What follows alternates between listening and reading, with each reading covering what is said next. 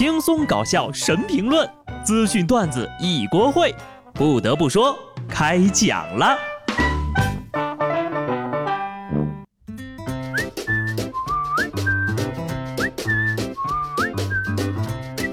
Hello，听众朋友们，大家好，这里是二零二零年最后一期。不得不说，我是机智的小布。算上今天呢，距离二零二一年呢还剩两天。你有什么愿望想在明年实现吗？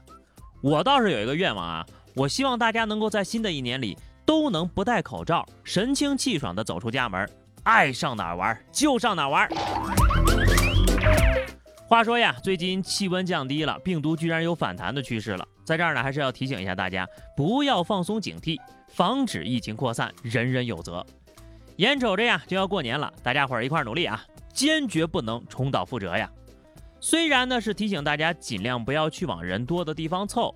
但也不是说就懒得门都不出了。印度德里一男子丢垃圾，却把自己扔了下去。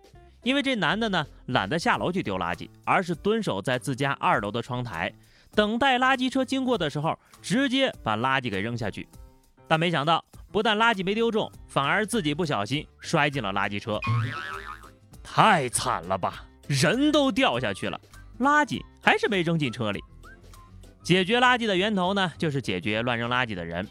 垃圾竟是你自己呀！这个故事也告诉我们，懒等于变成一个垃圾。万万没想到呀，就剩两天了，沙雕新闻的竞争还能再添一员大将，还是外援。请大家重新考虑一下自己的定位啊，在新的一年里勤快一点，没事儿呢就去运动运动。在最新发布的上海市体育健身行业会员服务合同示范文本中明确规定，会员办卡之后呀，将享有七天的冷静期。消费者在签署合同次日起的七日内，在未开卡使用会员服务的情况下，可以单方面解除合同，并获得全额退款。懂了，这不就是七天无理由退换吗？这个呀，才是冷静期的正确用法。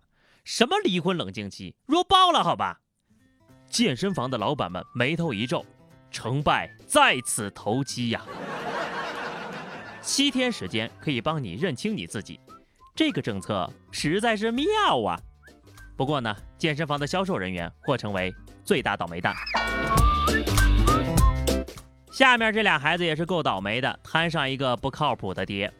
河南商丘一位父亲呢去换液化气，他把气罐里的残液倒在地上后，奶奶在旁边说了一句。这是水吧？这位爸爸说：“嗯，这不是水，是液化气。”为了证明这些液体真的不是水，他就掏出了打火机，点上了。没想到呀，液体瞬间爆燃，火球一下子就吞没了站在旁边看热闹的两个小孩。还好孩子的妈妈们呢，这个时候也站在旁边，看着着火了，一边尖叫一边从火团中把两个孩子拽了出来。孩子他爸说。这俩孩子呢，有一个是自己家的，另外一个是他姐姐家的。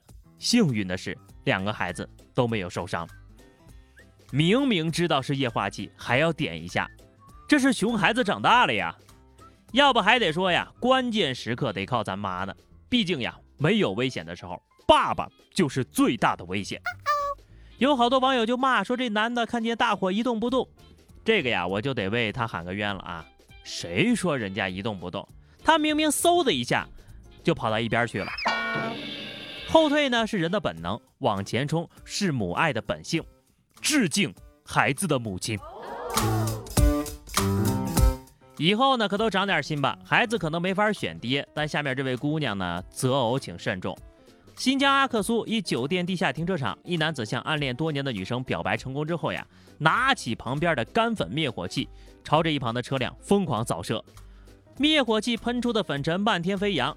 友情提示啊，灭火器呢有一定的危险性，吸入过量极易导致吸入性肺炎和化学性肺炎。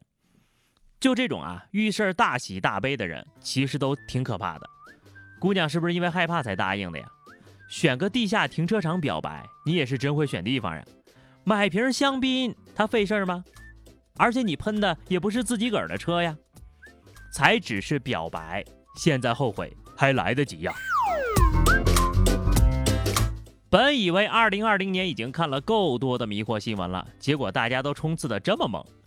南昌市公安局直属一支队五大队民警将三名涉嫌诈骗的嫌疑人抓获。据了解呢，该团伙首脑家境殷实，是一个富二代，家里呢还为他买了豪车。该团伙涉案金额数十万元。为了证明自己有能力，不再被人戳着脊梁骨说啃老，该富二代不断努力，终于凭借着自己的本事进了监狱，并且获得玫瑰金手铐一双。啊，也有可能是银的。那句话怎么说来着？最怕家境比你好的人。比你还努力，你说能干成个诈骗集团的小头目，说明这人也确实有几把刷子啊。就是干啥不好，非得违法乱纪呢？行吧，二零二零沙雕新闻冠军候选再加一。迷惑行为还有啊，能干出这种事儿的还得是亲妈。济南第一中学门口，李女士带着五岁的儿子在考场外感受考研的氛围。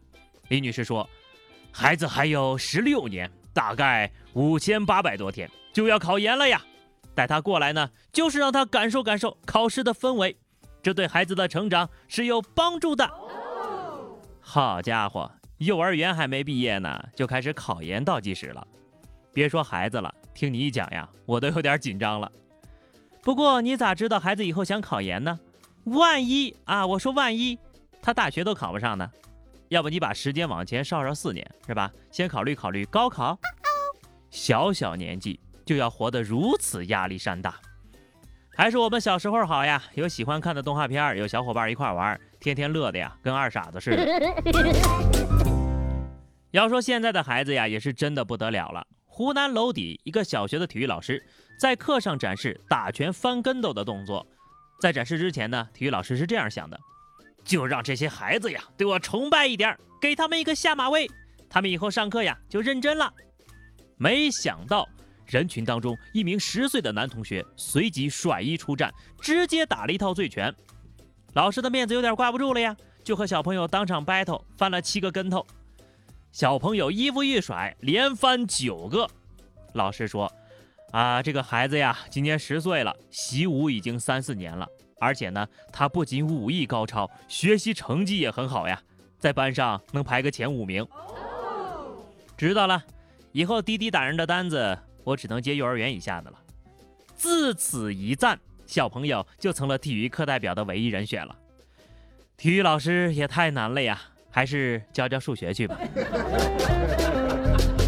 做人难呐，做个好人更难。山西太原黄先生在当地呢经营一家饭馆，一位大爷进店乞讨食物，黄先生就准备给他一碗米饭吃，被大爷拒绝了，说想吃一碗面。黄先生呢就安排后厨给大爷又做了一碗面，端给老人之后，老人又说这面凉了，让黄先生很无奈呀。面做出来是热的，但是浇在上面的卤子是常温的，其实搅拌一下就热了。最终呢，这老人还是把面吃完就走了。这是来讨饭的还是来讨债的呀？你咋不点一桌满汉全席呢？一看就不是真乞丐，乞丐哪有挑食的？只有饥不择食。难道是世外高人？不如你试试满足他的要求，没准呀还能学个降龙十八掌。啊，要么就是呀五子亿万富翁前来试探，看来老板你没有通过考验呢。本来是个挺暖心的故事，结果却遇到一个不知好歹的。不得不说，这老板的脾气也是太好了，要饭啊，这那那这的，请某些人摆正自己的位置啊。好了，那么以上就是本期节目的全部内容。关注微信公众号 DJ 小布或者加入 QQ 群二零六五三二七九二零六五三二七九，来和小布聊聊人生吧。下期不得不说，我们明年不见不散，拜拜。